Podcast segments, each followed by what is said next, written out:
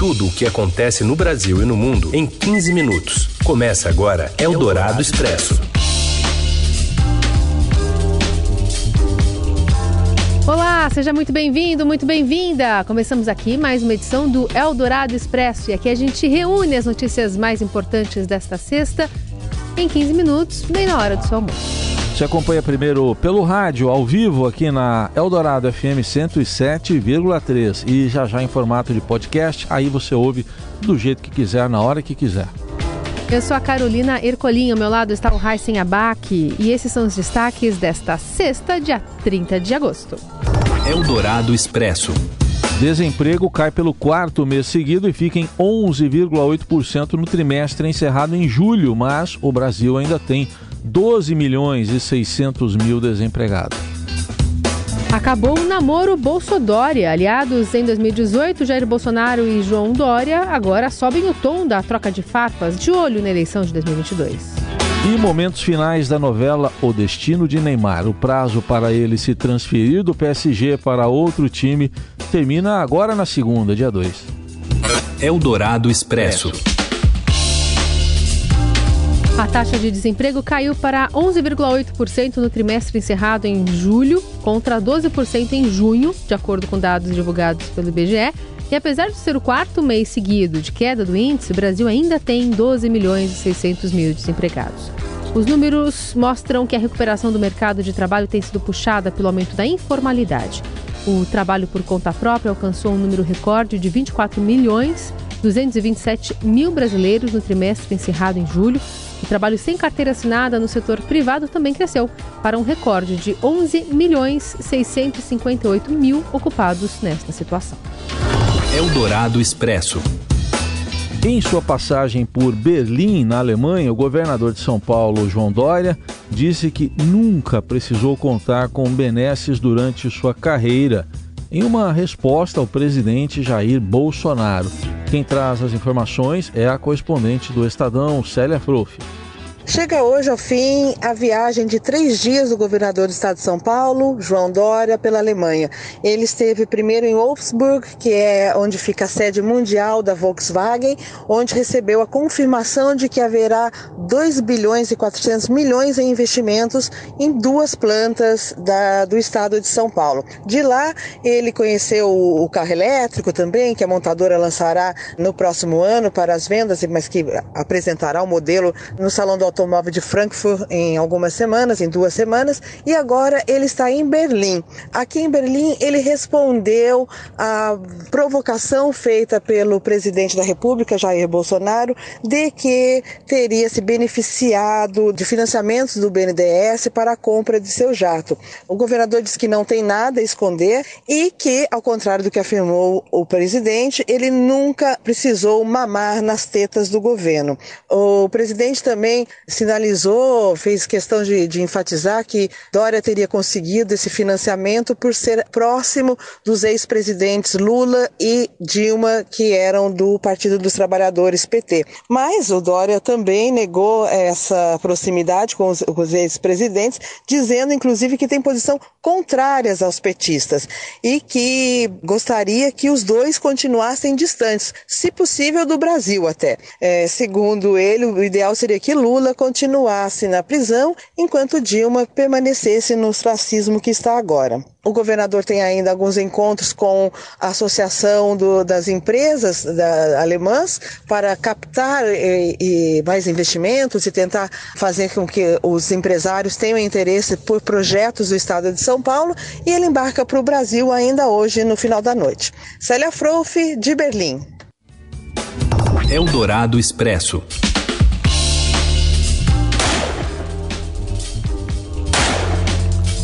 Foi na live de quinta-noite que Bolsonaro atacou o governador de São Paulo já no fim da transmissão. Sugeriu que João Dória estaria na lista dos beneficiados do BNDES, onde só tem amigões do ex-presidente Lula e da ex-presidente Dilma. João Dória também comprou. João Dória comprou também, Dória? É, comprou também. Você explica isso aí. Só peixe, amigão do Lula, da Dilma, e depois peça de eu vejo o Dória falando né, de vez em quando, né? minha bandeira jamais será vermelha. Pô. É brincadeira, né? É brincadeira, né? É, quando ele estava mamando lá, a bandeira era vermelha com foiçaço e o martelo ali, sem problema nenhum, né? Iu! Tá ok? Valeu! É, ele se referindo aí à questão do jatinho, né, que foi financiado pelo DNDS, e não só João Dória, ele cita também na transmissão o apresentador Luciano Huck, e esse efeito sonoro, esse ihu aí no final, foi ele mesmo que fez com os próprios lábios. Segundo o editor da coluna do Estadão, Alberto Bombig, o Bang Bang antecipa a corrida eleitoral de 2022, meses após a chapa Bolsonaro emplacar bons resultados em 2018. E esse casamento não volta mais. Se for, vai ser total aparência. O do Moro e do Bolsonaro deve continuar nas idas e vindas, mas a é, Dória e Bolsonaro. O Bolsonaro e, os filhos num esforço tremendo de empurrar o Dória para a esquerda. Assim, semana passada a gente até comentou aqui o, o Carlos chamando o Macron de Dória francês. E eles estão tentando de todas as formas empurrar o Dória ali para centro para esquerda. Já sentiram que o Dória é um adversário, está em campanha é, aposta no derretimento do, do Bolsonaro para tentar liderar esse eleitorado de centro-direita. E o Dória agora está com a situação mais tranquila porque ele arrumou quem, quem bata no Bolsonaro por ele, que é o Alexandre Frota, né? Aliás, esse é um trecho da coluna do Estadão, versão podcast, já disponível nas principais plataformas. Só buscar por Colunistas e Adorado Estadão e ouvir a íntegra da meia hora de conversa recheada de bastidores do poder e sem politiquês, que vai primeiro ao vivo no Jornal Eldorado a partir das 8, todas as sextas. Eldorado Expresso. E após rejeitar o envio de 20 milhões de dólares anunciado pelo presidente da França, Emmanuel Macron, em nome do G7, o presidente Jair Bolsonaro pediu ajuda ao presidente dos Estados Unidos, Donald Trump. E quem traz as informações agora direto de Brasília é a repórter Júlia Lindner. Olá, Carol. Olá, Heisen. O presidente Jair Bolsonaro disse hoje que pediu apoio do presidente dos Estados Unidos, Donald Trump, para ações na floresta amazônica. Talvez tenha uma novidade logo mais. Tá, o Ernesto e o Eduardo estão lá nos Estados Unidos. Talvez eles tenham algo para adiantar na conversa com o Trump, que teve lá que eu pedi para o Trump é nos ajudar. O Trump tem dito também que não poderiam tomar uma decisão sem ouvir o Brasil. É, o Brasil é um país amigo de todo mundo. E eu sou diplomata. Ele falou sobre o assunto ao comentar o fato de que negou a ajuda de países do G7 na semana passada, que ofereceram 20 milhões de dólares para combates a incêndios na região. O anúncio foi feito pelo presidente da França, Emmanuel Macron, e Bolsonaro tem questionado a atuação do presidente, dizendo que ele tenta é, interferir na soberania nacional do Brasil, já que ele disse também na semana passada e no último final de semana que o Brasil poderia é, discutir a internacionalização da Amazônia. O presidente Bolsonaro disse ainda que espera hoje uma ligação da chanceler alemã Angela Merkel, mas que ele não sabe qual será o tema da ligação. Lembrando que algum tempo atrás, né, quando a Alemanha e a Noruega decidiram suspender recursos para o fundo é, da Amazônia, o Bolsonaro fez críticas né, aos países e chegou a dizer que a Alemanha devia usar esse dinheiro para reflorestar a Alemanha, né, o próprio território. Eldorado Expresso. E o presidente da Venezuela, Nicolás Maduro, culpou o presidente Bolsonaro pelos incêndios registrados na Amazônia e acusou o governo brasileiro de querer entregar a floresta para a oligarquia dos fazendeiros. Segundo o ditador, é o fascismo destruindo os direitos sociais e ele, Bolsonaro, não fica só com a destruição dos direitos sociais, mas entregou também a Amazônia aos fazendeiros que estão a incendiando. Há uma semana, o governo da Venezuela ofereceu uma modesta ajuda para combater as chamas que afetam a região, também a floresta da Bolívia. A Amazônia, a maior floresta tropical do mundo, tem quase 7 milhões e meio de quilômetros quadrados que estão espalhados por nove países: Bolívia, Brasil, Colômbia, Equador, Guiana, Guiana Francesa, Peru, Suriname e Venezuela. E a reportagem do Estadão continua por lá, na Amazônia, acompanhando as queimadas. As informações vêm com o André Borges, enviado do Estadão. Oi, André. Seguimos aqui pela Transamazônica, eu, a fotojornalista Gabriela Biló, para poder verificar a situação das queimadas, né? Que seguem forte nessa região aqui, sul do estado do Amazonas.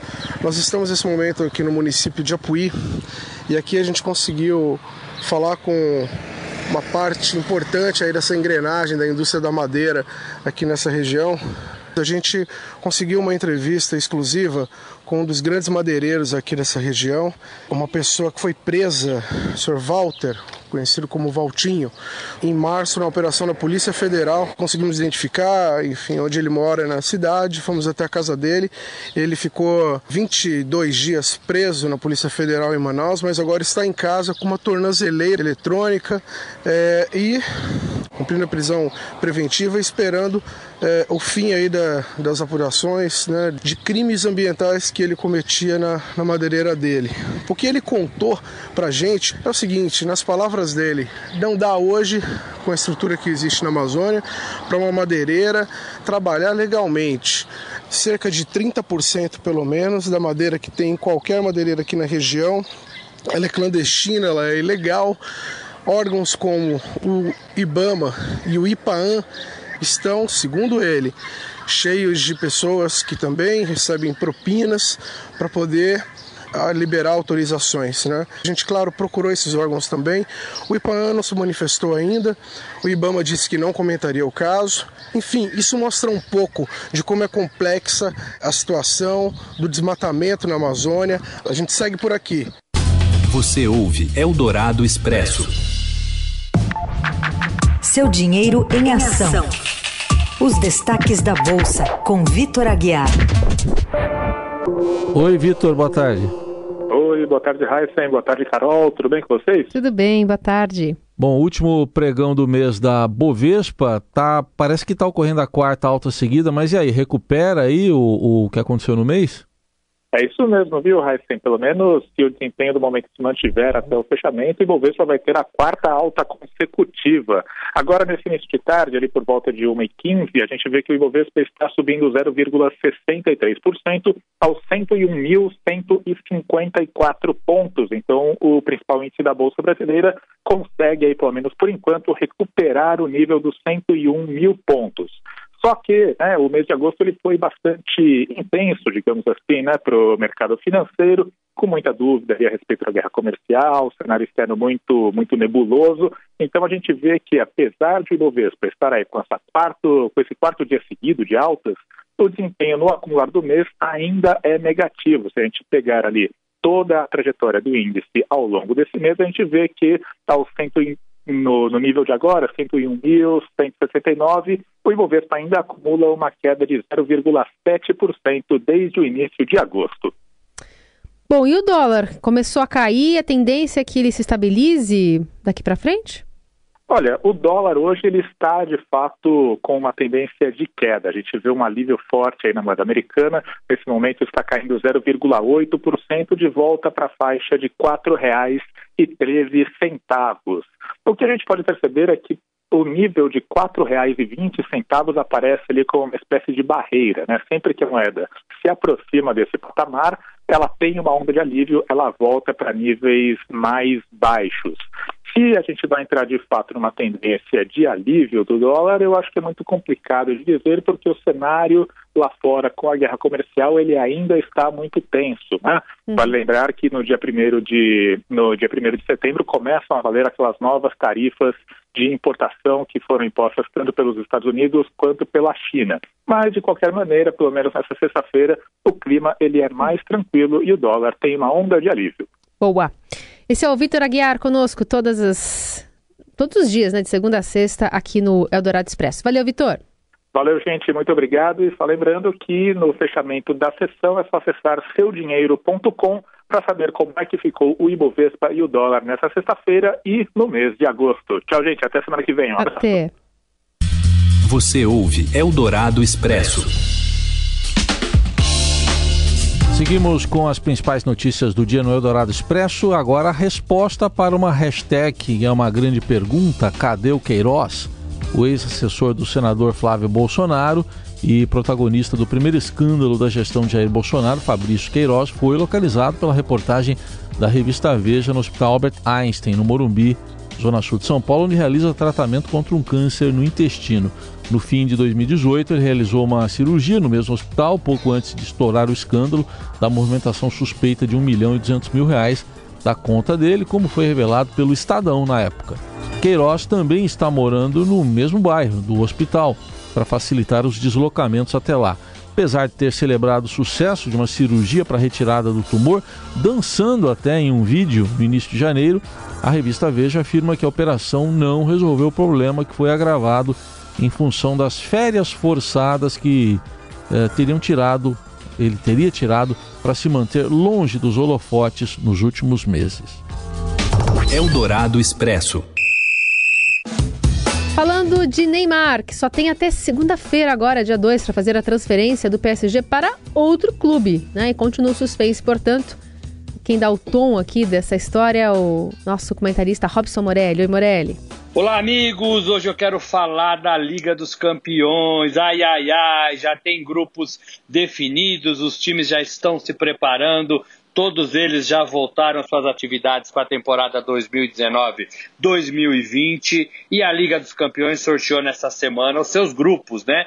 É a segunda, terceira fase, essa fase de grupo, ela começa depois de uma pré-classificação. Então são grupos A, B, C, D, E, F, G, H, e estão todos aqueles timaços que a gente gosta de ver dentro dessa competição. O Paris Saint-Germain do Neymar, do Mbappé, ele está no grupo A. Os dois principais clubes é, desta chave são Paris Saint-Germain e Real Madrid.